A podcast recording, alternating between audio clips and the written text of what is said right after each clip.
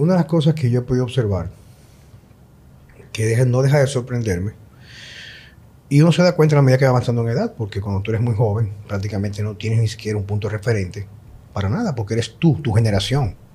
Cuando nuestros hijos tengan la edad de ser adolescentes, prácticamente referentes van a ser lo que vienen atrás y aún no he llegado al punto de yo poder crear diferencias. Yo recuerdo cuando, yo era, mm, mm, bueno, era joven, yo veía a mi papá como muy viejos.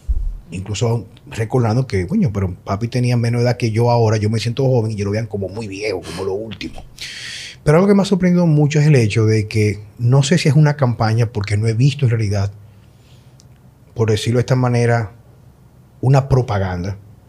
Pero sí he visto que en las generaciones actuales ahora, especialmente las personas que se están integrando al sector laboral, laboral perdón, nuevos profesionales, o en el área de la salud, o psicólogos, o médicos, que lo que anteriormente se valoraba quizás como el recurso más importante y de mayor valor, que era el apelar a buscar gente que ya ha caminado el camino, lo ha recorrido. Por ejemplo, si tú eres médico, la gente paga inclusive por hacer una pasantía con un médico que le lleva a unos 30, 40 años de experiencia para tú aprender de su historia, de su experiencia o su trayectoria clínica. Si una gente, yo sé, por ejemplo, tengo amigos míos como el doctor Ricardo Ventura, recién graduado, tremendo cirujano, de vez en cuando hace bastas inversiones en su educación y no coge un taller, sino se va de un médico que sea famoso a lo mejor en procedimiento de nariz o de mentón y va solamente a pagar el cuarto a ese tipo para verlo cómo él trabaja en el quirófano, para aprender. Quiere decir que anteriormente yo recuerdo que incluso que pasó contigo, eh, tía Verónica, que cuando tú tuviste a tu bebé, pues tu mamá vino a ayudarte. Quiere decir que en ese proceso tú aprendes lo que tu mamá ya aprendió por ella por su lado, que no lo va a vivir de nuevo, por su lado no tiene más hijos. esa transferencia de información, conocimiento. De su experiencia. De su experiencia, el término correcto, donde tú siempre vas a preguntar, mamá, si, si me está pasando esto, ¿qué hago? Ah, mira, yo hacía esto. Y eso aplicaba a muchas áreas del saber. Y un tema que a mí me apasiona mucho, no quizás por el tema per se, sino porque he podido ver bueno, todo el que me conoce sabe que dice que yo soy medio rock izquierda. Yo, yo no soy rock izquierda. Yo lo que hago es, bueno, lo que pasa es que yo trato en esta cruzada es de que la gente pueda ver el mundo como yo lo veo. A lo mejor yo pueda estar equivocado. Quizás en un futuro diré me equivoqué. Pero mientras pasa el tiempo va validando lo que para mí eran teorías donde yo entendía que el sistema estaba un poco como traqueteado, como medio jodón. Y pasa mucho con la clase médica. Hay médicos, hay de todo en el mundo, ¿ok? hay de todo, no podemos decir, o sea, en la banca, en las finanzas, hay profesionales que tienen una alta vocación para lo que hacen de servicio, otros lo hacen por el dinero. Hay gente que se limitan solamente a ir a la universidad, leer lo que sale ahí y no investigar más. Hay gente que son curiosas que preguntan. Entonces, aquí viene toda esta introducción. Este podcast yo lo preparé con una alternativa, quiere decir dos caminos presentar a una profesional que yo respeto muchísimo, desde el punto de vista profesional y como madre, que es mi amiga la doctora Maurín Comarazami, y que me acompaña mi querida amiga, esposa de mi cuñado, Carlos Manuel, Verónica Rodríguez, con todas sus habilidades, madre, asiste a su proceso de crecimiento en la empresa de ella y su esposo. O sea que son gente que tienen muchas vivencias, aunque con poca edad tienen mucho que informar. Y entonces esto vino, Maurín, por el hecho de que teníamos diálogos de observación en relación a los niños y lo que está pasando en la actualidad. Claro, si tú eres joven, viene la parte esta, tú eres papá nuevo y tú estás muy entretenido y has perdido la capacidad de observación, tú asumes cualquier cosa que pase como la nueva normalidad. No normalidad no es lo ideal, sino lo que tú ves que siendo mucho más común. Por ejemplo, cuando yo era niño, para entrando en el tema, era muy difícil de ver niños obesos. Era muy difícil. Yo recuerdo cuando yo estaba en segundo, tercero de primaria, o cuarto de primaria, yo estaba en el colegio San Juan Bautista. Y un colegio de miles de niños. Recuerdo que llegó un niño extranjero obeso y te puedes imaginar el bullying que había. Claro, en aquel entonces el bullying se resolvía a trompada y pleito y de castigo todo el mundo. Y vamos para el, director, los papás venían y te daban una pela al, que hacía el bullying y al otro por no defenderse. Son historias completamente distintas.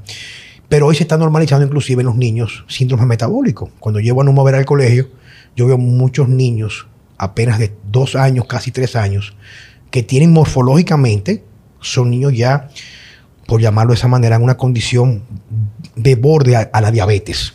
Tú le ves, por ejemplo, eh, la cantosis, le ves la, papada, le ves la barriga, le ves la inflamación, le ves cómo se caminan. Y eso es resultado de lo que sabemos ya de lo que se ha instaurado como norma para la alimentación para los niños.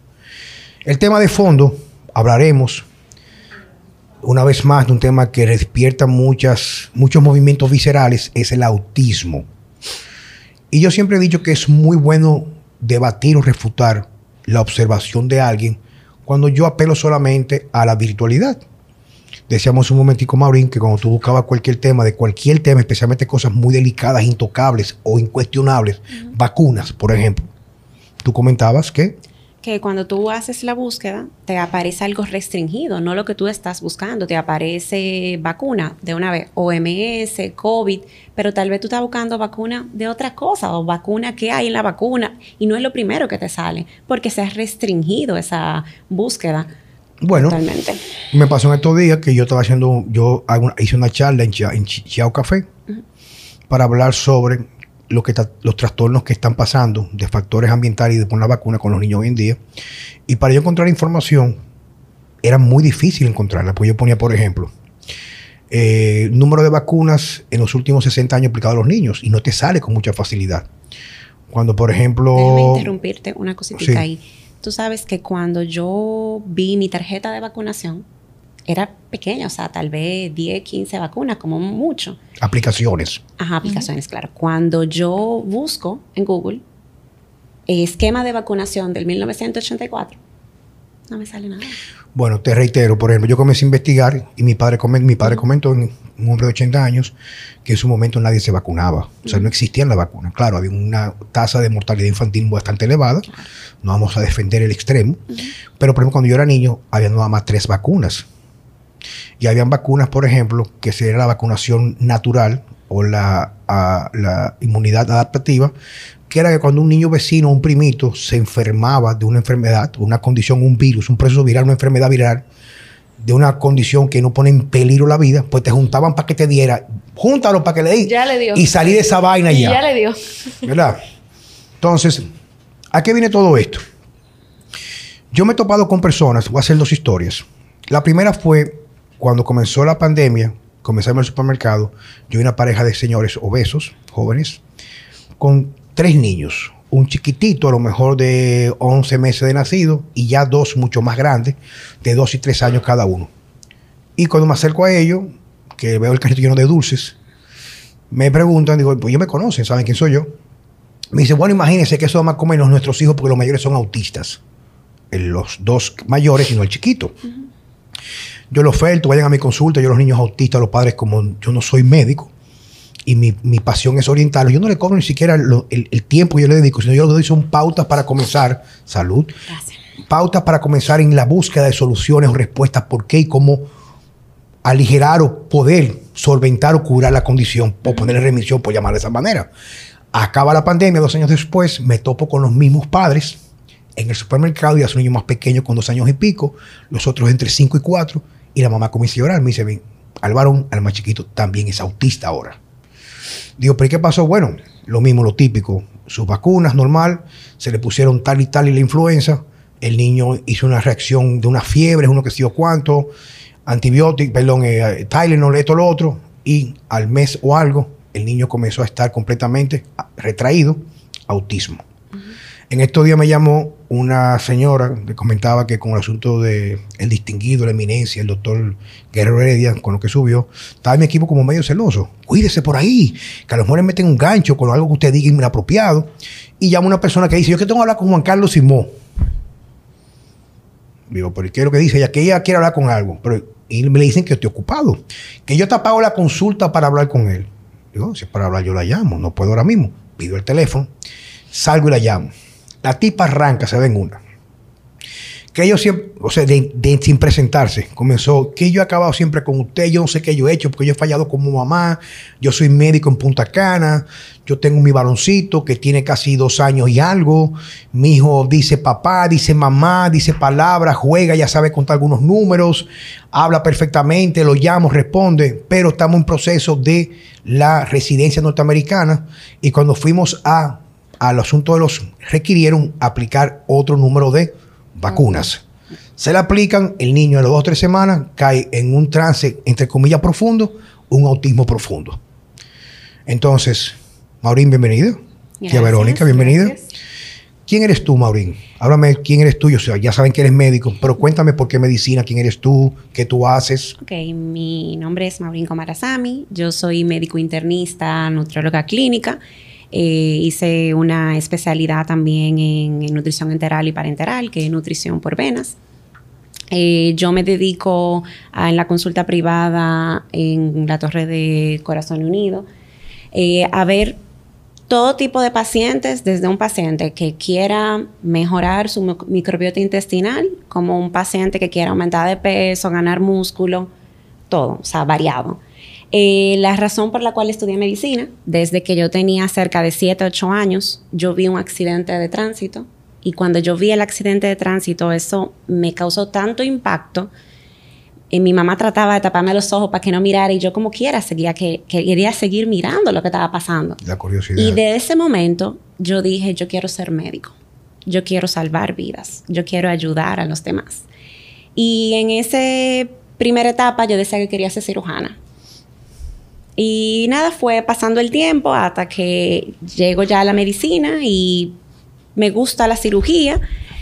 Pero cuando entro a mi eh, pasantía, ya me doy cuenta que en Corazón Unido también, que cuando estaba en el quirófano, podía durar 12 horas en un quirófano.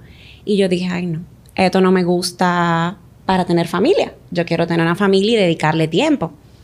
Entonces dije, bueno, ¿qué me apasiona? La alimentación siempre yo estaba leyendo revistas de alimentación, siempre veía los nutrition facts de lo que veía y yo dije, bueno, esto es lo mío. Y me fui a Brasil a hacer nutrición. Eh, vengo y hago medicina interna en el Centro Médico USA por cuatro años. Y de aquí en adelante me he dedicado a ayudar a las personas no solamente con que quieren bajar de peso, sino ver qué está causando que ese paciente esté aumentando de peso o de repente esté acumulando más grasa o de repente se siente simplemente cansado. Y buscar cuál es la causa de, que esté con esa sintomatología. Tú sabes que yo te conozco hace un tiempo, yo ni recuerdo cuál fue el factor que nos hizo que nos cruzáramos el camino, pero de ser amigos, tú eres, vas a mi, a mi centro a estudiar, hemos, digo, entrenar, perdón, hemos hablado, claro, yo con mis limitaciones, porque no soy médico, pero con mi experiencia clínica. Juan Carlos, yo también te pregunto algunas cosas, hay referimiento en ambas partes. Pero un tema que así yo he visto que ha hecho un cambio en tu vida muy importante es que tú eres madre de un niño autista. Correcto. ¿Cuántos hijos tú tienes? Yo tengo dos hijos, uno de ocho años, eh, normotípico, neurotípico, y uno de cuatro, que está dentro del espectro autista.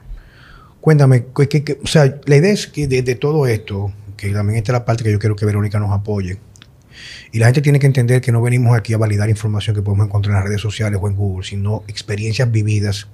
Porque yo siempre he dicho que cuando tú te paras ahí, que siempre es mi opinión, cuando yo subo, uno, yo subo en un programa de radio mi opinión sobre el autismo, y una persona que me merece todo el respeto del mundo porque no lo conozco, claro, va a defender su posición. Aunque yo digo que lo importante no es salir abanderado con la razón, sino luchar por encontrar la verdad a través de la observación y cuestionarlo todo. Y me dicen, no, porque el autismo siempre ha existido, o, lo que pasa es que no se diagnosticaba antes. Digo yo, viejo, pero. O sea, tú le preguntas a cualquier gente de mi edad, de mi generación, de 50 años, 40 años, 60 años, 80, un abuelo, y no existían, o sea, no existía eso. O sea, y el autismo está bien definidos lo que son las características que conllevan a un diagnóstico de un niño que entra en caja en el espectro autista. Entonces yo digo, viejo, pero no te pongas a buscar, ponte a preguntarle gente, no que, pero viejo, es que es muy marcado. Y yo estuve en colegios multitudinarios, en San Juan Bautista, con miles de niños. Y yo recuerdo que veíamos como algo muy atípico cuando quizás visitábamos la casa de un familiar, un amiguito, que había un niño con una condición especial, que casi siempre en los nombres que se utilizaban por desconocimiento, jamás por bullying, era o el mongólico, que era el niño de síndrome de Down, o el niño retrasado, que iba a centro de rehabilitación, porque a lo mejor no oía, no hablaba, o tenía un retraso de aprendizaje en la parte cognitiva, no en la parte motora, etc. Pero autismo per se, ese niño que tiene esa característica que tú, como madre, que lo estás viviendo en carne propia, sabrá más que nadie.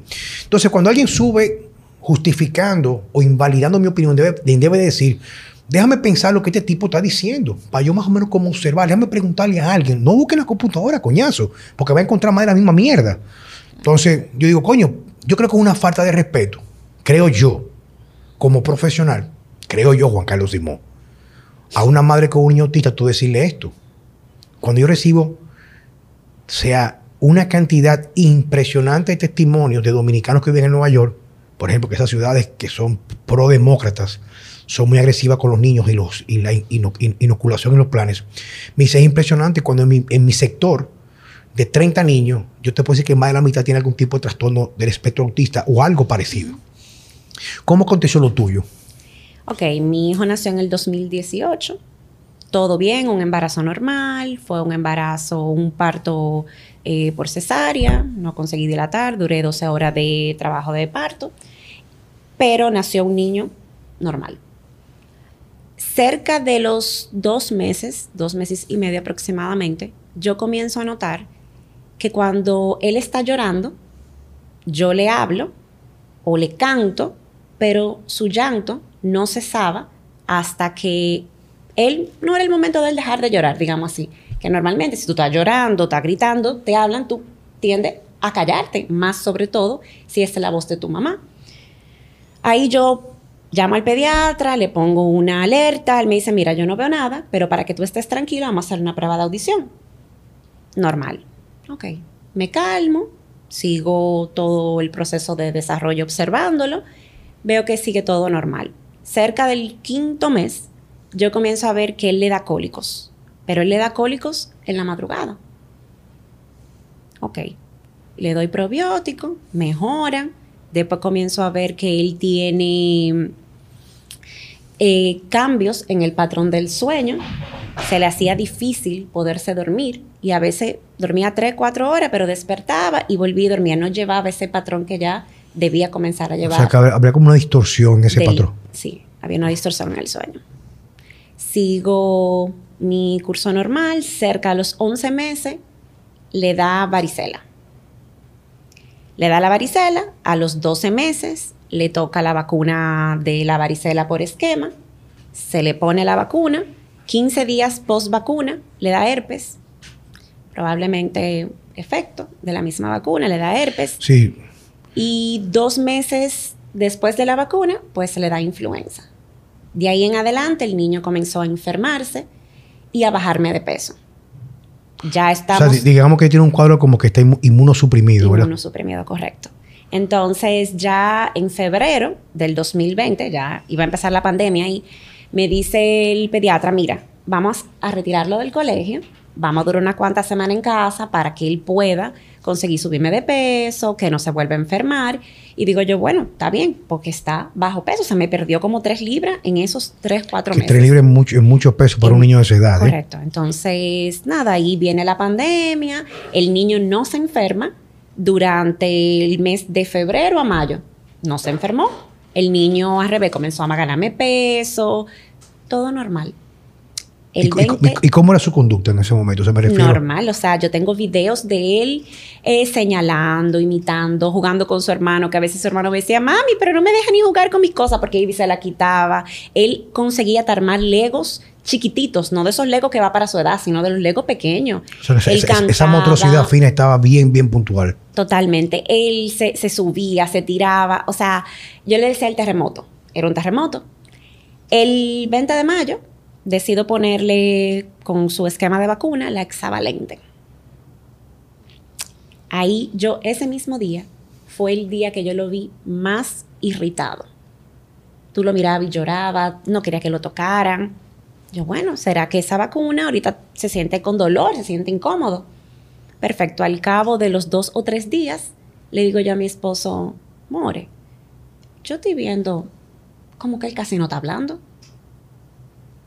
Pero él hablaba, ¿verdad que sí? Sí, él decía cerca de 15 palabras más o menos que iban de acuerdo al momento de su desarrollo. Desarrollo iban de acuerdo. cronológico. Sí, correcto. Eh, y él dice, ah, es verdad, ahorita que se siente mal. Cuando llegamos cerca de las dos semanas, ya yo veo que hay una progresión en esa discapacidad comunicativa. Ya yo veo que él deja de hablar totalmente, solamente decía dos palabras ahí, solamente decía Tian, que era el hermano que se llama Sebastián, y caballo, que era su animal preferido. Fuera de eso, no decía ninguna palabra. O sea, había perdido todas las palabras que él decía anteriormente, la había perdido. Comenzó a dejar de tener el contacto visual y se sentía irritado todo el tiempo. Yo llamo al pediatra, le digo, mire doctor, está pasando todo esto, tráemelo. Ahí el pediatra lo llama por su nombre, él responde, eh, lo mira a los ojos, juega con él. me dice el pediatra, mira, yo no sé qué tú estás viendo aquí, pero yo veo un niño que está normal. Me respondió a su nombre, me miró a los ojos. Perfecto. Yo sigo viendo que a medida pasan los días, él se va como alejando más. O sea, alejando más en su mundo. Digamos que, se va como aislando, ¿verdad? Aislando, correcto. Entonces, ahí vuelvo y llamo al pediatra. Le digo, hola doctor, mire de nuevo, yo estoy viendo una conducta en Mauricio que no me gusta, lo continúo viendo aislándose. Me dice, mira, vamos a hacer una evaluación psicológica. Ahí me recomienda una psicóloga, lo llevo donde la psicóloga. En ese momento la psicóloga me dice, mira, ahora mismo muchos niños están teniendo retrocesos, están teniendo eh, problemas de ansiedad por la pandemia, porque en ese momento era junio, julio de la pandemia. Entonces todavía del 2020 estábamos... Eso en el corazón, en el pico. Claro. Entonces me dice, mira, como él... En, el pico de la falsa. sí, como él no tiene ninguna conducta que me llame la atención, yo te diría para evaluarlo dos o tres meses más para adelante. Y yo, ok, está bien, perfecto. Me tranquilizo. Bueno, no pasa nada, vamos a observar qué es lo que pasa. Eh, ahí decido con un grupo de amigas hacer una burbuja para darle clase en la casa junto con cuatro niños, cinco niños y una profesora. Cuando él tiene dos meses, la profesora me dice, mira, aquí hay un red flag. O sea, que hay una, algo que me llama la atención. Una bandera roja. algo, algo, que poner atención. Una alerta. Una alerta. Eh, con el habla. Él ya tiene que hablar, él no logra eh, esa cantidad de palabras. Él, aquí hay un problema de comunicación. Bueno, está bien, vuelvo y lo llevo a psicología psicóloga me dice, bueno, nada, puede ser un retraso del habla. Y ahí decido yo, no, vamos a buscar un neurólogo. Busco el neurólogo y cuando voy al neurólogo, desde que el neurólogo lo ve, de una vez me dijo, él está dentro del espectro, me dijo. Ahí se le hace muchísimo análisis de rutina, tomografía cerebral, electroencefalograma, eh, pruebas auditivas de nuevo. Todo normal, no hay nada yo ahí comienzo a tirar página para atrás. Tú sabes, que haciendo un, pequeño paréntesis, la gente, yo le digo, le explico a las personas que una perspectiva funcional, Maurín y tía Verónica, uno ve las cosas usualmente en, una en dos dimensiones. O un asunto que hay un compromiso estructural o un compromiso funcional casi siempre que una de las cosas que yo tiendo a criticar, aunque yo sé que son protocolos establecidos, tiene su trasfondo también de la parte económica y financiera, que muchas veces un médico cuando hace un diagnóstico ya de por sí ya tiene lo que es en función a la clínica, ¿tú me entiendes? Y a veces hacemos tantos estudios, a veces, que no son necesarios porque es para validar lo que tú sabes, pero al fin y al cabo los médicos tradicionales anteriores que trabajan más con el arte de la curación y la medicina, trabajan más con las manifestaciones clínicas que con los, laboratorios. Porque si te fijas, por ejemplo, algo que yo he visto, porque yo tengo una niña, si yo tengo una niña con condición especial con trastornos estructurales, que mi hija Diana tiene parálisis cerebral o cerebral palsy, y cuando se hizo la tomografía, ella salió que parte de los ventrículos estaban ensanchadas, que se veían. Quiere decir que no necesariamente fue por dilatación, sino porque el, el, perdón, el encéfalo no desarrolló lo suficiente, especialmente la parte posterior. Entonces hay una condición ya estructural que la limita a ella. Pero cuando tú coges un niño como el tuyo, o con cualquier niño con ese espectro, que esté en el espectro, casi siempre las pruebas diagnósticas de estructura, que son las imágenes, ese tipo de cosas, pues no arrojan nada, una normalidad. Porque al fin y al cabo, ¿qué es lo que yo siempre he venido a observar? que hay varios elementos que van a incidir siempre de factores que van viniendo desde afuera, que toman un lugar en nuestro cuerpo que nunca debieron de haber llegado ahí y que causan esa respuesta de rechazo, por llamarlo de esa manera, ¿verdad que sí? Entonces tú sí me dices que seguías indagando. Ajá, entonces ahí yo sigo indagando, me voy a Estados Unidos, hago pruebas eh, de genes, hago todo, no hay nada. Simplemente sí hay algunas pruebas que muestran que él pudiera tener neuroinflamación eh, y que él tenía trastornos probablemente de desintoxicación en su cuerpo. Claro. Que es un tema que teníamos tú y yo antes de comenzar a grabar. Claro, entonces ahí él tenía metales pesados elevados, sobre todo el arsenio y el cadmio. Y yo digo, bueno, pues ya sabemos que hay una neuroinflamación. ¿Qué es lo principal que me conecta a la neuroinflamación? Los intestinos. Digo yo, vamos a ya llamar a Daniel Ochoa para que me ayude con un GMAP.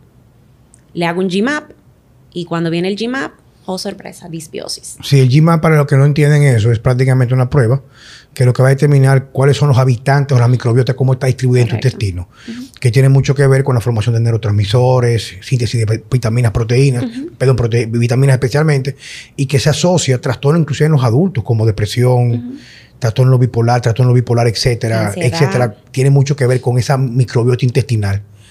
Por eso yo una vez vi un estudio, eh, tía, eh, doctora Kumarasamy, de un señor que se fue a vivir, creo que fue un periodista londinense, una investigación, se fue a vivir tres semanas a una tribu en el África, no recuerdo el nombre ni en qué lugar, pero aún vivían en sus condiciones de hace cientos de años, o sea, sin nada que sea de eh, lo que tenía que ver con la modernidad. Y prácticamente él hizo una revisión, era para ver cómo vivían, qué comían. Y lo que comían eran bastante básicos. Ellos comían en la mañana un víver parecido a la yuca, recolectaban frutillas cuando cazaban y comían solamente carne de cacería en la noche. Y así era, o sea, se iban a eso y comían en, en una fogata. Pero lo que sí le sorprendió a él, que él vivió con ellos en el mismo lugar donde dormían y por el tipo de forma de vivir, la higiene que tenían para nuestros estándares era muy asquerosa. Sea, ellos salían de las cabañas y orinaban afuera donde la gente caminaba y defecaban no muy lejos de ahí. Pero sí él pudo hacer un estudio cuando regresó, exactamente el mismo día que llegó, se hizo el GI mapping y solamente por estar en esas condiciones, sin alimentación, el estrés, la naturaleza, había restablecido el equilibrio de toda su microbiota intestinal, todo sin tomar ni probióticos, solamente por cambiar el ambiente, no solamente la comida. Hablamos del ambiente de no tanta sanidad, Toxicidad, toxicidad ambiental. no wifi, no esto, no contaminación de la emisión de los carburantes. Y él dice que exactamente dos semanas después de comer la dieta tradicional inglesa o londinense, en el en Londres, recuperó lo que era el trastorno. Bueno, llegó de nuevo al trastorno anterior después se había recuperado. Y es como tú dices. O sea, un común denominador, yo también he hecho mis investigaciones, porque cuando mi hija Diana se le diagnosticó al año y pico porque aún no caminaba ni se paraba. Y pensamos que era el resultado de su prematuridad. Y era que tenía parálisis cerebral. Y aquí no daban con lo que era, tuvimos que ir a Estados Unidos. Y entonces definitivamente eso lo que me llevó fue a tratar de entender cuáles eran los factores que incidían en la neuroplasticidad y los procesos de que esos niños, porque el pronóstico veía que él no se iba a parar de una cama. Ella se sienta, camina en sus rodillas, o sea, hubo un avance para su pronóstico. El mensaje final es que yo, yo descubrí en ese momento lo que tú has hecho a través de lo que tú sabes tu profesión, pero ahora una forma tan como abanderada con la espada en la mano de averiguar a fondo a fondo que existe una relación entre cómo el intestino parte del sistema digestivo tiene esa capacidad de manejar toxinas y cómo quizás un niño con esa vulnerabilidad, digamos, como tú decías, inmunosuprimido, recibe una cantidad de toxinas a través de las inyecciones estas, que son ricas en aluminio, timerosal alguna forma de mercurio y otras cosas, crea esa inflamación en ese neurocerebral, por llamarlo de esa manera. ¿Tú me entiendes? Entonces ibas diciendo que en ese proceso el GMAP entonces ahí hago el GMAP, llega el resultado, efectivamente tiene cándida, tiene yardia, una disbiosis increíble, tiene lo, las bifidobacterias tan disminuidas, claro, la bifidobacteria estaban disminuida porque no vino por canal de parto, que en el parto vaginal ahí obtiene esas, esas bacterias eh, beneficiosas. Eh, bueno, yo comienzo el tratamiento, al mes del tratamiento el niño comienza a mirarme. Ya me mira a los ojos. Yo, aquí hay algo. sigo comienzo con esquemas de ácido graso, eh, magnesio, vitamina D, glutatión, comienzo esquemas de desparasitación, que cuando nosotros éramos pequeños era algo muy habitual, pero ahora esa práctica de desparasitación se ha ido eliminando. Comienzo mi desparasitación, repito el GMAP a los seis meses, hay mejoría, pero todavía persiste. Persiste. Sigo trabajando. Eh, algo que no te dije fue que cuando estaba en Estados Unidos yo le hice eh, los anticuerpos de todos los virus. Increíblemente, aunque él le había dado varicela y le había dado herpes, ¿qué resulta? Oh sorpresa, sarampión, rubeola y parotiditis tenían una, una cantidad de anticuerpo probablemente 100 veces mayor que la que tenía la misma enfermedad que le había dado. Entonces... ¿A qué tú asumes que se debe eso? A la vacunación. Esa vacunación con esa, esa triple viral causó. Entonces, la, hay muchas, eh, ¿cómo te digo? Eh, controversia, que si la vacuna, que si no. Y yo viendo desde la parte fisiológica, farmacológica, desde las bases, tú tienes un medicamento, cualquiera, puede ser hasta un medicamento para el dolor. Ese medicamento tiene un efecto benéfico. ¿Qué hace ese medicamento? Te quita el dolor o la fiebre, lo que tú estás buscando. Pero tú tienes también una serie de efectos adversos que pueden ser leve, moderado, severo, efectos que pueden ser uno de cada 100 mil, uno de cada millón, uno de cada billón, pero ocurren. Lo mismo pasa con la vacuna la vacuna ha hecho una parte positiva, ha erradicado eh, eh, enfermedades, ha disminuido eh, mortalidad, enfermedades, ausencia laboral, un millón de cosas. Perfecto. Pero viene el punto de que también tiene partes de efectos adversos y dentro del efecto adverso, que cualquiera puede buscarlo, están efectos neurológicos. Y ese efecto neurológico sale en encefalopatías o encefalitis. ¿Qué es la encefalitis? es una inflamación. Una inflamación del encéfalo. Que tú pierdes capacidad cognitiva, tú pierdes cambio de personalidad, de estado de ánimo, todo. Mira, yo no trato de complicarlo. Mira, cuando estábamos hablando de Verónica y yo en estos días, ella me comentó algo, por ejemplo, ella como es extranjera, ha comenzado a hacer nuevas amistades aquí en República Dominicana en los últimos cuantos, tres, cuatro, cinco años. Y en estos días que te has dedicado más a ayudar a su, a su, a su, a su esposo, Carlos Manuel, y a dedicarse más a ser mamá en cierto sentido, pues tiene más tiempo de crear nuevas amistades. Y me comentaba, ya que era lo que tú me comentabas. Que tengo, tengo muchas amigas, unas que están fuera y otras que están acá, que sí me dicen, mira, tengo, tengo un problema, no sé, yo a mi hija no la vacuné. Tiene la primera vacuna, por como decía antes, mi mamá vino a ayudarme y me dijo, esto era lo que se hacía, tienes que ir a vacunarla, ya, ya, ya, tienes que ir a vacunarla. Incluso habíamos retrasado el tema de la vacuna porque habíamos visto información y con mi esposo todavía no nos habíamos puesto de acuerdo. Total que le pusimos la primera vacuna y de ahí fuimos averiguando, averiguando y decidimos ya, no poner más vacunas. Eh, ella tiene un amiguito que es casi de la misma edad, se llevan unos, unos meses, no mucho, y me dice, tengo este problema, los hijos de todas mis amigas se han vacunado, el mío se ha vacunado hasta los seis meses, tengo el problema, no se lo quiero poner al año. Todos los hijos de mis amigas que se han vacunado hasta ahora han desarrollado autismo. Ellos hablaban, caminaban, corrían, todo. Tengo otras amigas que están fuera, que sus dos niños son autistas. Ellos nunca en su familia habían visto eso, nada. Nacieron normales y después de la vacuna, autismo. Eh, uno lo desarrolló, si no me equivoco, después del año y el otro casi al año. Pero después del año, lo más o menos. Bueno, mira, y, de una forma también que yo lo veo compartido otras veces aquí. Tú sabes que yo trato no de calentarme porque María me ha recomendado como que le baje un poco, ¿tú entiendes? Y más que yo me he enterado que yo tengo una comunidad de seguidores que son jóvenes, inclusive preadolescentes. Claro. Pero me sabe a mierda todo esto. No, y es sincero que me sabe a mierda. O sea, cuando digo mierda es... No he comido mierda, pero me da un sabor como no tanto en el paladar, sino un sabor en el corazón, en el alma. Coño, porque como un hijo de la gran puta va a defender una mierda que ni siquiera se atreve a cuestionar lo que está pasando. O sea, a mí, a mí es que no hay forma. La ventaja que tengo yo, si puedes llamar una ventaja, es que yo no veo televisión hace casi ya 20 años. O sea, yo no sé lo que es un anuncio de telecable. O sea, yo no sé que no veo. Yo sí tengo una televisión, que tuve que tenerla cuando Bueno, me junté o me casé con... Me, viví, comencé a vivir con Mariel, vivimos juntos. El mundo moderno. El mundo moderno. Y entonces, por la pandemia, o sea, coño, vamos a poner un Amazon Fire, ¿tú entiendes? Y tenemos cable para el Wi-Fi, no, no para ver televisión. Y yo veo películas cuando me antoja. Estoy harto, no quiero leer más porque estoy harto por una película. Digo, viejo, tú a mí no me puedes decir ni contradecir lo que yo estoy viendo. O sea, yo ahora mismo te estoy diciendo que la pareja de mi hermano, que ha sido profesora, primero como asistente profesora de niños de la edad nuestra, o sea, que están entre los 2 y 6 o 8 años, siempre fue asistente de niños, me comenta que en los últimos tres años que ya se graduó ya de profesora, me dice, oye, es que es impresionante. O sea, tú hace 3, 4, 5 años a lo mejor veías uno, dos niños, pero hay cursos donde la mitad de los niños son autistas. Entonces, ¿cómo coñazo tú me vas a decir a mí que no que no se diagnosticaban? Coño, hay que ser muy hijo de la gran puta. Mira. O ser muy estúpido para tú, digo yo, pero que para mí es una falta de respeto tú decir eso.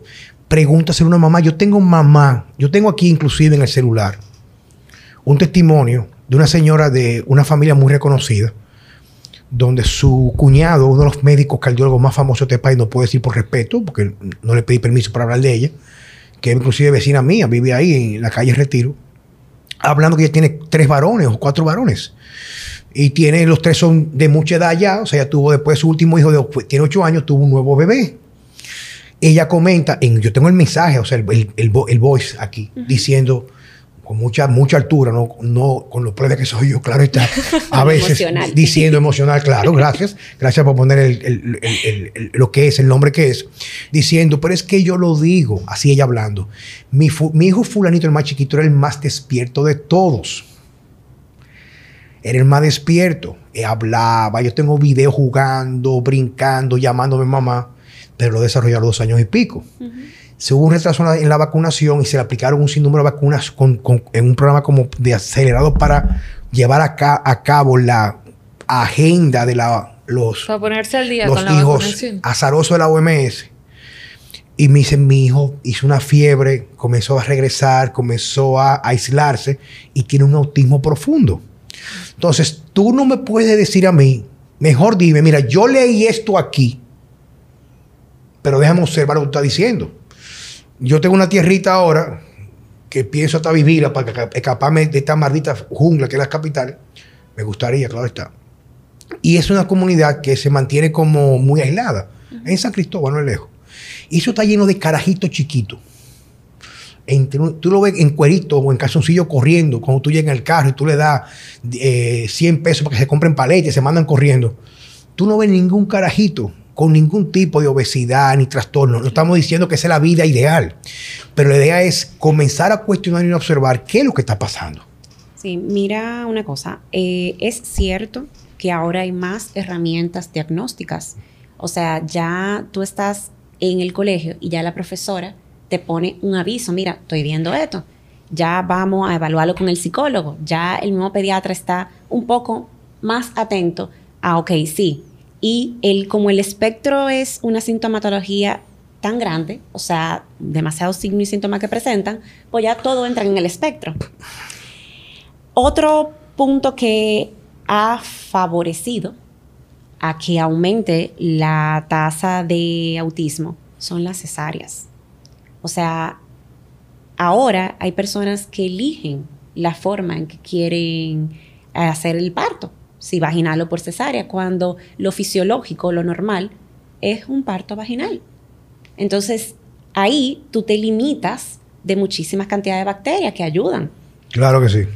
O sea, hay, una transferencia De bacterias de que la, no... de la inmunidad que tú tienes, que representa ahí, que no solamente a través de la lactancia, sino también, por ejemplo, de la forma que el niño nace, de la forma que se entrega, el delivery, como llaman los, los médicos, ¿verdad que sí?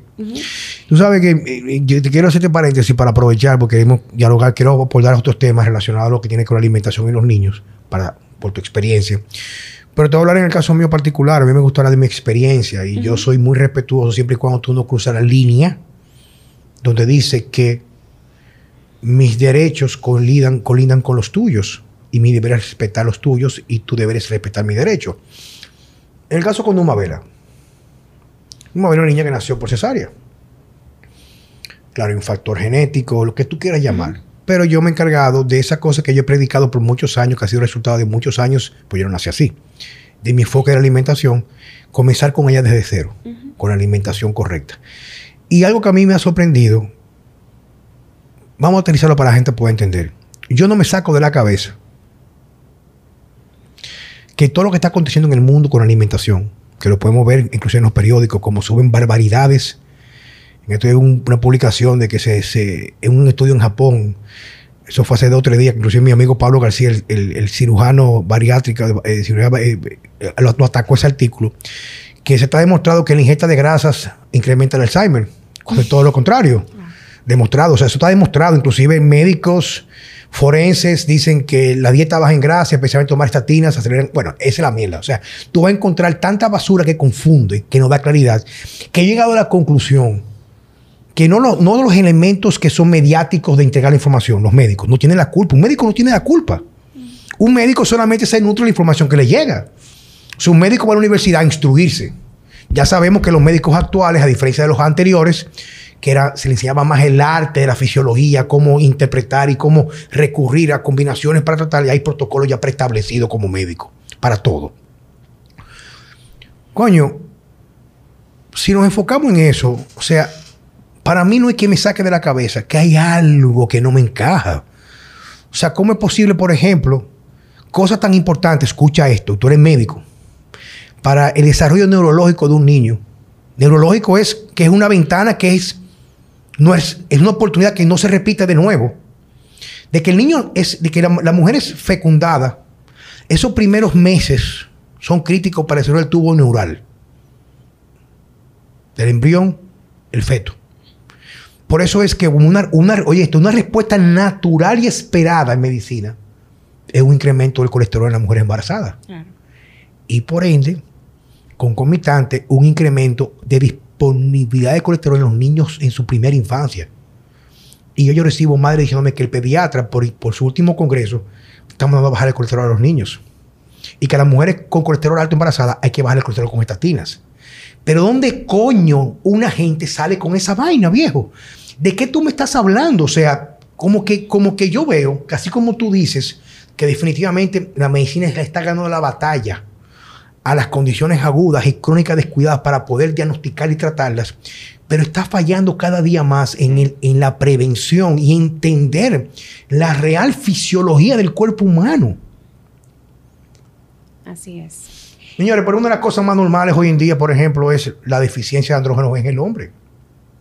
Yo consulté un tipo en México, a mí que ya somos medio amigos, Juan Ángel, que cuando yo le vi la testosterona a ese tipo, el tipo tiene más testosterona que un burro un cemental, y no que use esteroides, pues yo automáticamente si la LH y la FSH están en rango, yo sé que no hay tratamiento, pero tiene un colesterol en 320, lo cual lo hace más cingón porque tiene más testosterona. Eso es discutible y el tipo no parece un tipo delgado, pero con una energía del diablo. Coño, o sea, tú cuando un médico trabaja, pero coño, ¿cómo tú vas a bajar algo que es bueno para ti? ¿Tú me entiendes? Ahora, como tú como médico sabes, esto es tu especialidad, yo te admiro muchísimo. Coño, el médico tiene que ver no solamente un valor aislado, sino un cuadro. Entonces eso mismo pasa con los niños. ¿Cómo es posible que un niño, un médico pediatra, bueno, yo sé que es posible porque pasa, pero ¿por qué no se cuestionan? Yo sé que vienen con una preparación. Un médico a lo mejor que estudia en los Estados Unidos con esa escuela famosa norteamericana de medicina que baja grasa, más carbohidratos, ese tipo de cosas, más alimentos proinflamatorios, que mejor los aceites vegetales. Pero si no logramos observar ¿Qué estamos teniendo de resultado ahora mismo con los niños? Los índices de obesidad, trastornos que hay. Mira una cosa, ¿Por qué no cuestionamos? Mira una cosa, Juan Carlos. Eh, yo he estudiado mucho ahora lo de la microbiota y toda esa parte intestinal. Y leyendo y leyendo, vi muchos estudios que a los inicios del 1900, 1920, habían cambios, ya comenzaban los cambios a nivel de la microbiota. Y ya cerca del 1960-70 ya había un cambio grande. ¿Qué te quiere decir? Que todo el que nació, vamos a poner después del 1950, ya venía con una microbiota alterada. ¿Y qué va a pasar con esa microbiota alterada? Yo se la voy a pasar a la próxima generación. Y cada vez esa microbiota... Crea una cadena de incremento claro. de trastorno de la inmunidad a través del intestino. Claro. Entonces, a eso tú le sumas una toxicidad ambiental grandísima, eh, una, la, la alimentación horrible, o sea, la industria cada vez hace más énfasis en cosas que lamentablemente... Que nunca deberían estar en, nuestra- en nuestro cuerpo. son inflamatorias. Entonces, cuando tú vas, es como si tú cogieras un vaso y tú vas echando gotica por gotita. Esas goticas van llenando ese vaso de agua. Entonces, cuando ya ese niño tiene toda esa inflamación, ya no importa lo que tú hagas. Cualquier cosa es jalar el gatillo. Entonces, tú coges y pones una vacunación, pero no le hicimos una historia clínica a esa mamá no preguntamos a esa mamá. Tal vez cosas tan simples con preguntar, ¿fue cesárea? Retrasemos un poco la vacunación, porque no es que no se la ponga. Yo, yo siempre he dicho, inclusive... Retrasar. Es un familiar que asmático, problemas de tiroides, porque ya ese desarrollo del sistema nervioso es diferente. Por tanto, ¿qué me va a pasar? Probablemente hay una disminución de ese niño desde el nacimiento de la motilidad. Y al yo tener una disminución de la motilidad, yo voy a hacer que esos eh, parásitos, virus, se aumenten. Entonces, ¿por qué no coger y hacer ese, ese screening? Y yo decir, ok, eh, cesárea, retrasamos. El- la mamá tuvo sangrados, tuvo complicaciones, retrasamos. Hay problemas de tiroide, hormonal, X, retrasamos. Y ir viendo cada niño individual. Es que la medicina individual se ha desplazado por la medicina que responde a patrones colectivos. Claro. Es la medicina basada en evidencia. Esa medicina, como dijo el doctor Jorge García y el doctor Víctor Matos, es prácticamente lo que la media mayor responde a ciertos hábitos, da referencia a la medicina basada en evidencia. No la individual de cada, de cada persona que tiene una, estru- una, bio- una bioquímica completamente individual, una respuesta inmunitaria, unos factores genéticos hereditarios y factores ambientales. ¿Tú me entiendes? Claro. De la forma que yo lo veo, yo soy un poco más. Es lo mismo, pero yo pongo los ingredientes en un orden completamente distinto. Mira cómo yo lo veo. ¿Por qué vacuna contra la influenza? ¿Por qué?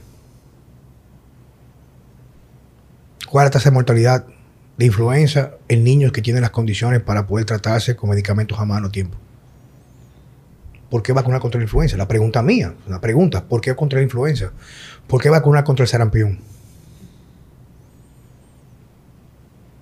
¿Por qué vacunar contra la papera? Para evitar complicaciones, evitar tal vez Pero- muerte, porque tal vez... Pero un- mi vida, un- pero, pero ok, está bien, es, el- o sea, es cierto, sigue, ¿un qué? Porque tal vez tú que tienes una capacidad de poder pensar, de poder decir, de facilidades, digamos, Numabela tiene fiebre y tú de una vez llamas al pediatra o vas donde el pediatra. Ajá. Pero esa gente que viven en un campo, que no tienen idea de qué es lo que van a hacer, se pueden complicar. Y entonces esas complicaciones ya pueden aumentar esa mortalidad, etcétera. Entonces, hay, hay enfermedades, tú sabes como médico, que si te, te infectas, tú puedes tener el contacto con el virus y no infectarte. sí, correcto. Porque tiene Eso buena inmunidad. Tu Hay gente que hay, hay tipos ponen a cingar en la calle por la tabla y se acuerdan con una mujer con SIDA y, es- y en el momento esos factos, sus linfocitos, su NK killer, que natural killer cells, mata el virus. Ok. Estamos de ese caso aislado, ¿verdad? Pero yo te voy a hablar como iniciamos nosotros, hablamos de lo que yo viví cuando niño. Se reconocía que en los niños un sarampión o una papera, la, la probabilidad de una complicación, la probabilidad, cuando hablamos de números, es inferior a los casos de mortalidad de niños por aplicación y reacciones adversas a la vacuna. Correcto. Vamos por parto. No estoy diciendo, fíjate, no he dicho que no, pero voy de la mano contigo. ¿Por qué no a esa población que es vulnerable esperar los primeros dos años de maduración del cerebro para comenzar a comenzar el plan de vacunación con vacunas que quizás por el lugar donde se aplican son indispensables? Por lo mejor, yo no sé, voy a decir algo, a lo mejor me puedo, puedo estar equivocado. A lo mejor en Haití hay una tasa de tuberculosis. Mañana Carlos Manuel, mi cuñado, tu esposo, lo invitan a trabajar con una oferta de trabajo que no pueden decir que no. La van a aprovechar y le hagan sus condiciones de, de- de seguridad, no importa lo que sea. Dice, coño, pero vámonos todos a poner a tu- Si no lo hemos puesto, vamos a evitar jodernos, porque es una enfermedad que se puede complicar de verdad, tuberculosis. Pero ¿por qué ponerte influenza? Por ejemplo, yo tengo a influenza, yo tengo gente que me dice a mí, cada vez que me pongo la maldita influenza en Estados Unidos, me da una maldita influenza que me quiere matar. Al menos me da una influenza a la semana, que yo me estoy muriendo. Pero ya Y es una, una reacción adversa. Pero me dice a mí, pero la mayoría me dice otra vez, y de que dejé de ponérmela me dejé de enfermar. Porque a lo mejor, fíjate la pregunta, porque a lo mejor, asumiendo lo que tú dices, que puede ser una posición que tengo que validar porque es cierta, ok, pero me sale mucho mejor, como me dijo a mí la que era anteriormente nana de mi hija, que vive en Olcarrizo.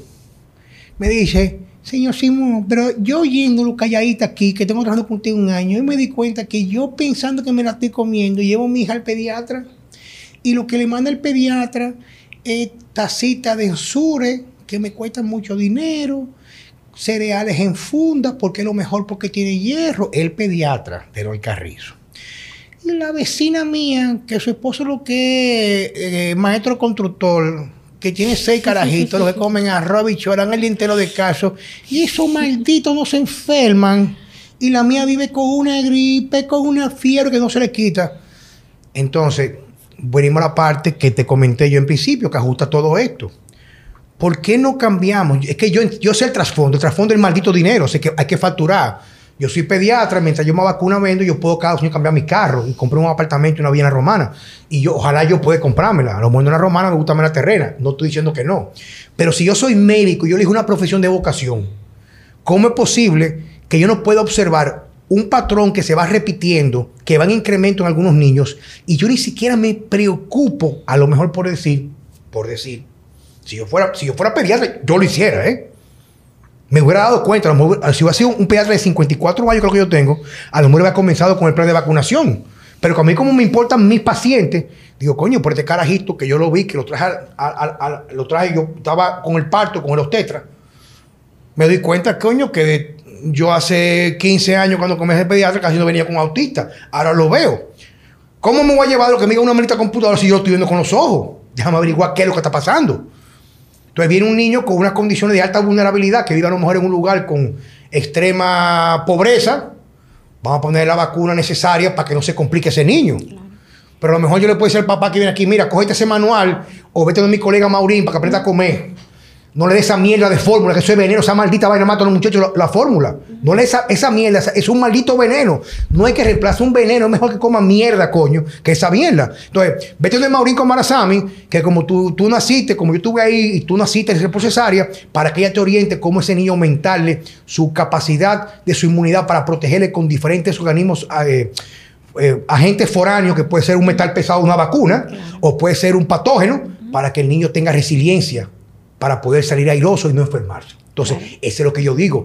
¿Por qué encasillar a todo el mundo? Yo subí un video, para que tú, yo tengo ese video ahí, te lo puedo mandar, de un tu- turpén médico, pero un tipo, una vaina, así como tú, que no va a tocar con los años, porque tú ahora mismo tú vas a saber más dentro de 10 que lo que tú sabías hace día atrás. Claro. Tú vas creciendo, tú despertarte una pasión por, en- por encontrar respuestas a través de lo que le pasó a tu hijo.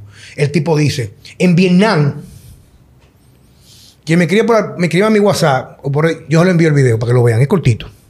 Yo lo subí, no duró 15 segundos. No que salió el, el mensaje de Instagram que es información falsa, no. Que lo tumbaron con una advertencia de, de nuevo, cancelarme la cuenta. Dice un, dice un médico. Bien- un tipo vietnamita, vi- estudia en Estados, ejerce en Estados Unidos, diciendo, en Vietnam, hasta el año 2000, prácticamente el autismo era no existente. Escucha esto. Vietnam lo pueden buscar. Firmó para formar parte de la ONU y firmó con la OMS concomitante, como algo que pasa siempre juntos, en el 2000. Y comenzó su campaña de inoculación para los niños. 23 años después, Vietnam es uno de los países con mayor incidencia de autismo. Entonces, Mira O otra, otro punto también que me inquieta. Tú le pusiste la vacuna a tu hijo. Está bien. Tú quisiste ponérsela. Perfecto, no está mal. Cada quien decide y elige cómo hace sus cosas. Pero, ¿por qué tú me vas a poner un refuerzo a los dos, cuatro, seis meses si tú no sabes cuál es la capacidad de anticuerpos que ha generado ese niño? O sea, ¿por qué tú me pones un refuerzo No, porque cobrar comisión. si tú ves, vamos a hacerle anticuerpo antes de hacer una segunda dosis? Es costoso, claro, pero que el gobierno... sale más barato, X- sale más barato que pagarte 10 años pagando a especialistas en autismo, en, en médico pediatra, en neurólogo. Pero es que a ellos no les interesa enfocarse en cada niño individual. Ellos hacen un, un general lo que, lo que está Pero para es ellos. que- O sea, es, te toca esta vacuna y eso es lo que se dice. No importa si la recibe bien, si la recibe mal, si tienes un problema de salud, si tienes cualquier cosa, eso es lo que Mira. ellos tienen indicado hacer. Tienen que poner vacuna. En mi práctica yo hago eso mucho, individualizar. Claro, tal vez no estoy viendo millones, puedo individualizar, pero lo que ocurre contigo con 30 años no es lo mismo que puede ocurrir con el que está al lado con 40. Exacto. Entonces muchas veces comienzan a ver los parámetros del laboratorio y me dicen, pero eso está dentro de parámetros. Yo, claro, tú estás con una hormona como una gente de 60 años. Entonces no es un parámetro normal. Tú tienes que tener un parámetro para tu edad, pero el laboratorio te encasilla en un solo parámetro. Entonces esas son cosas que hay que chin a chin trabajar. Mira, en el caso de mi hijo, el autismo, eh, no es una enfermedad, ¿verdad? Como dicen, es una condición. Sí, es una condición a nivel del comportamiento, etcétera. Pero ¿qué pasa? Tú tienes una serie de comportamientos que son de un paciente enfermo. ¿Por qué? Puede tener un intestino permeable, ya entra en enfermedad. Entonces, no es lo normal, no es una condición. Ya ese, al tener ese intestino permeable, ¿qué tú vas a hacer? Deficiencia enzimático, déficit de aminoácidos, disminución del sistema inmune. Entonces, vas a hacer Perfiles de neurotransmisores no apropiados. tú vas a hacer que ya ese paciente, las citoquinas que tiene, o sea, esa forma de defensa que tiene, ya está agotada. ¿Por qué? Porque está sumamente inflamada. Entonces, nosotros todos los días estamos frente a un millón de virus, bacterias, pero no nos enfermamos todos. O sea, tú puedes estar ahí al lado con una gente con un virus y tu sistema inmune es capaz de responder. Claro, se manosea con él, pero no se, no se deja joder.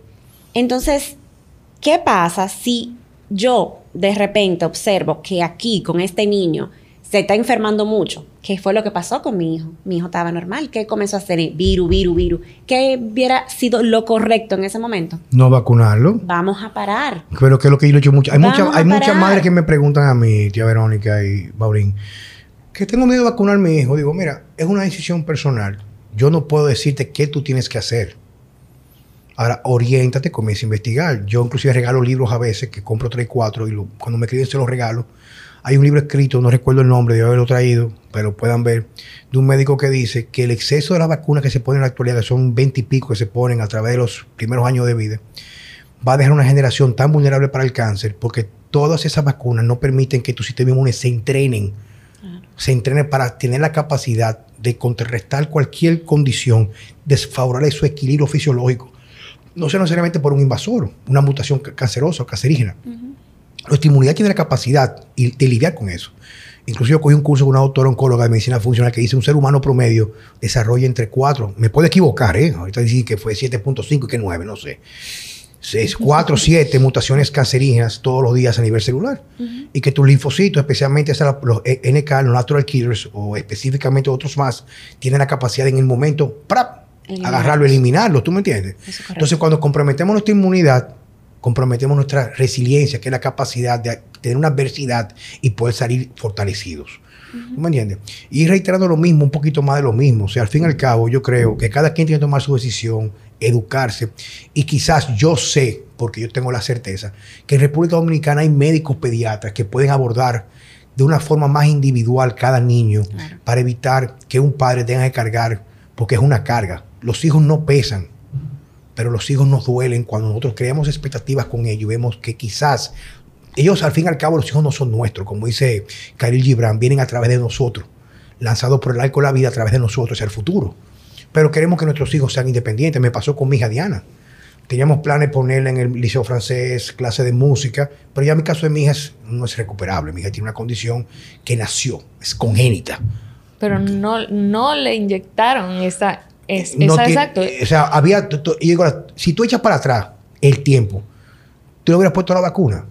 Claro que no. No, claro. Tú no se hubieras puesto, a lo mejor hubieras esperado. La idea, la idea no irse al extremo, decir no voy a vacunar, aunque yo no vacuno a mis hijos. Yo a tomo la Bueno, mi hija no tiene ninguna vacuna. Se alimenta perfectamente. Oye, mi hija se despierta y dice, mamá, yo quiero desayunar huevo, plátano con aguacate. Y ese es el desayuno que ella come. Casi ninguno de los amiguitos que tiene mi hija Cuando yo desayunan de esa voy a mi manera. casa, raza con los guineos. Con todo, con todo. Mi hija come muy bien, de verdad. Entonces- yo, yo en eso no tengo No, ningún. no quiero dejar un mensaje, estamos concluyendo un mensaje de distorsión, sino de claridad. Lo que tratamos de mostrar simplemente una cara de la moneda para que cada quien pueda reflexionar y tomar decisiones y no decir que no estaba al tanto. Yo sé que hay médicos dominicanos pediatras que hoy en día están haciendo ya medicina más individualizada con los niños y como yo siempre he dicho, tú puedes negociar con tu pediatra y quizás decirle, mira, yo le voy a poner las vacunas, quiero elegir con ustedes las más necesarias para que tenga una carga tan elevada de vacunas y quizás esperar los primeros dos años, salvo las que sean dispensables, porque si mañana viene un brote de, de polio que comienza a lo mejor en los sectores menos afortunados, coño viejo, no te la juegues, pon la del polio. ¿Tú entiendes? Pero a lo mejor tú podrías esperar los primeros dos años que ya esté más maduro su desarrollo cognitivo, su motricidad fina, y aparte de eso le dé tiempo a madurar ciertas cosas y comenzar con una carga no tan elevada de aplicación de estas sustancias que siempre van a tener quizás no quiero tampoco ser tan extremista, aunque me gusta hacerlo, las cosas necesarias, pero también tienen algo que podría conllevar, como tú dices, un efecto secundario que podría ser lamentable luego. Mira, hay una cosa, Juan Carlos. ¿Por qué simplemente tú haces tu vacunación, pero tú no proteges a ese niño? ¿Por qué dos o tres días antes de comenzar la vacunación no comenzamos a darle omega 3, vitamina C, zinc, simplemente para cuando... ¿Qué tú haces cuando tú tienes gripe? Eso mismo, aumenta tu defensa. Toma vitamina C, toma zinc. Entonces es lo mismo. ¿Por qué dos o tres días antes de la vacunación? Y probablemente cinco o seis días después también. O probablemente- No, no cojas a ese niño y le dé un soporte inmunitario. ¿Por qué? Porque obviamente no es que la vacuna causa el autismo solo por sí solo, porque si no tuviera todo, Es un detonante. es un detonante. Entonces, ¿qué pasó con los otros que no adquirieron? Porque su cuerpo respondió, su cuerpo luchó. Tenía las herramientas para hacerlo. Claro. Yo siempre he dicho que muchas veces, por ejemplo, Maurín, y viene la pregunta de cierre al final ahora, aunque un poco te lo voy a hacer. Yo siempre he dicho que quizás la, estrategia más sabia sería tener la guía de alguien especializado en esa parte que tú haces de nutrición, que quizás, no sé si tú lo haces, pero yo podría sugerirte ya por la experiencia que tú tienes. A lo mejor tú sabes más de lo que tú estás hablando que cualquier fue hacer un curso, una certificación a los Estados Unidos, cómo tratar estos trastornos, de quizás mamás que ven que sus hijos están inmunosuprimidos, comprometidos, que son muy susceptibles a gripes e infecciones de mil tipos, a lo mejor orientarse contigo cómo llevar un plan de alimentación correcto para que estos niños, sin tener que esperar la caída o la condición o la aparición, ir fortaleciendo a través de una dieta que restrinja. Son niños, hay que dejarlos vivir, pero que se base más en alimentos completos, como pasa con mi querida sobrina. Coño, que come su, le gusta igual que a Numa Vela, sus cosas que a lo mejor no son muy buenas, pero el, el mazo de comida es comida de verdad, no es chuchería. No se la pasan el día entero con una caja de conflen y con una galleta Pero de eso Oreo. tú lo ves incluso en las meriendas que le mandan a los niños al colegio. O sea, le mandan galletitas, juguitos de, Sí, de, de galletica pote. Oreo, guarita guarina, etcétera. Exacto. Entonces, quizás el mensaje sería, ¿por qué no comenzar a cuidarnos y prevenir? Quizás se debe decir, no, llevarte a Juan Carlos Simo un no rotundo, decir, bueno, yo quiero pensar en la posibilidad, déjame buscar un médico que yo pueda discutir de una forma objetiva por el bienestar de mi hijo, no porque esto es lo que va, porque lo mandó la OMS y la maldita farmacéutica. No, no, no, no. Yo quiero saber cuáles son los riesgos que hay en función a mis condiciones de vida donde yo vivo, la sanidad, la salubridad, no sé lo que tú quieras llamarle, si yo soy candidato para todas las vacunas, quizás crear un plan menos agresivo y concomitante, como tú dices, decido ponérsela. Vamos a ver qué herramientas yo le puedo dar a mi hijo con la guía, que podría ser la tuya, Maurín, excelente doctora en la parte de nutrición clínica. No, pero la verdad, chica, o sea, si, si no, estuviera aquí. Entonces, ¿por qué no a la gente localizarte a ti y decir, bueno, yo quiero llevar a mi hija para un chequeo, mi bebé de un año, año y medio, seis meses, donde tú le vas a hacer esas preguntas? Y a lo mejor si la persona tiene los recursos y le interesa hacerle, por ejemplo, un GI mapping o saber cómo está su microbiota. Y, a- y abordársela desde antes, antes de poner a ese niño a experimentar con sustancias, lo cual su cuerpo o su inmunidad internamente no está preparado para lidiar. Pero simple también. Aquí local tú le puedes hacer una tinción de gran que tiñe lo que tú tienes. Hay bacterias, hay cocos, hay levadura. Y eso es algo económico, de fácil acceso, que lo hacen todos los laboratorios, y ahí tú por lo menos tienes una idea de cómo está la microbiota de ese niño. Y en cuanto a eso de la alimentación también, yo siempre le digo a las madres embarazadas que manejo que lo que tú comas es lo que está haciendo el cerebro de ese bebé. O sea que desde antes del embarazo, durante el embarazo, tú también puedes comenzar a mejorar esa flora intestinal, todo, para que cuando tú tengas tu bebé, ya tú, la parte que está pasando, ya esté por lo menos asegurada. Porque no es lo mismo una mamá que se pase comiendo un McDonald's a una mamá que se pase comiendo equilibrado. O una mamá que reciba cantidad de omega, cantidad de folato, cantidad de probiótico, cantidad de prebiótico. Porque muchas veces también pasa el extremo. Que la gente dice, ah, los probióticos son buenos. Déjame comenzar a comer probióticos. Pero los probióticos estamos añadiendo microorganismos también. Entonces tenemos que tener un ojo qué microorganismo yo le voy a agregar y cuánto yo le voy a agregar. Porque tú te entras en Amazon o te entras en, y pones millones de unidades, pero tú estás necesitando esos billones de unidades. Probablemente no. Maureen, las personas que nos están escuchando podrían consultarse contigo especialmente para tener orientación de cómo llevar la alimentación de sus niños. Claro. ¿Dónde se te puede conseguir?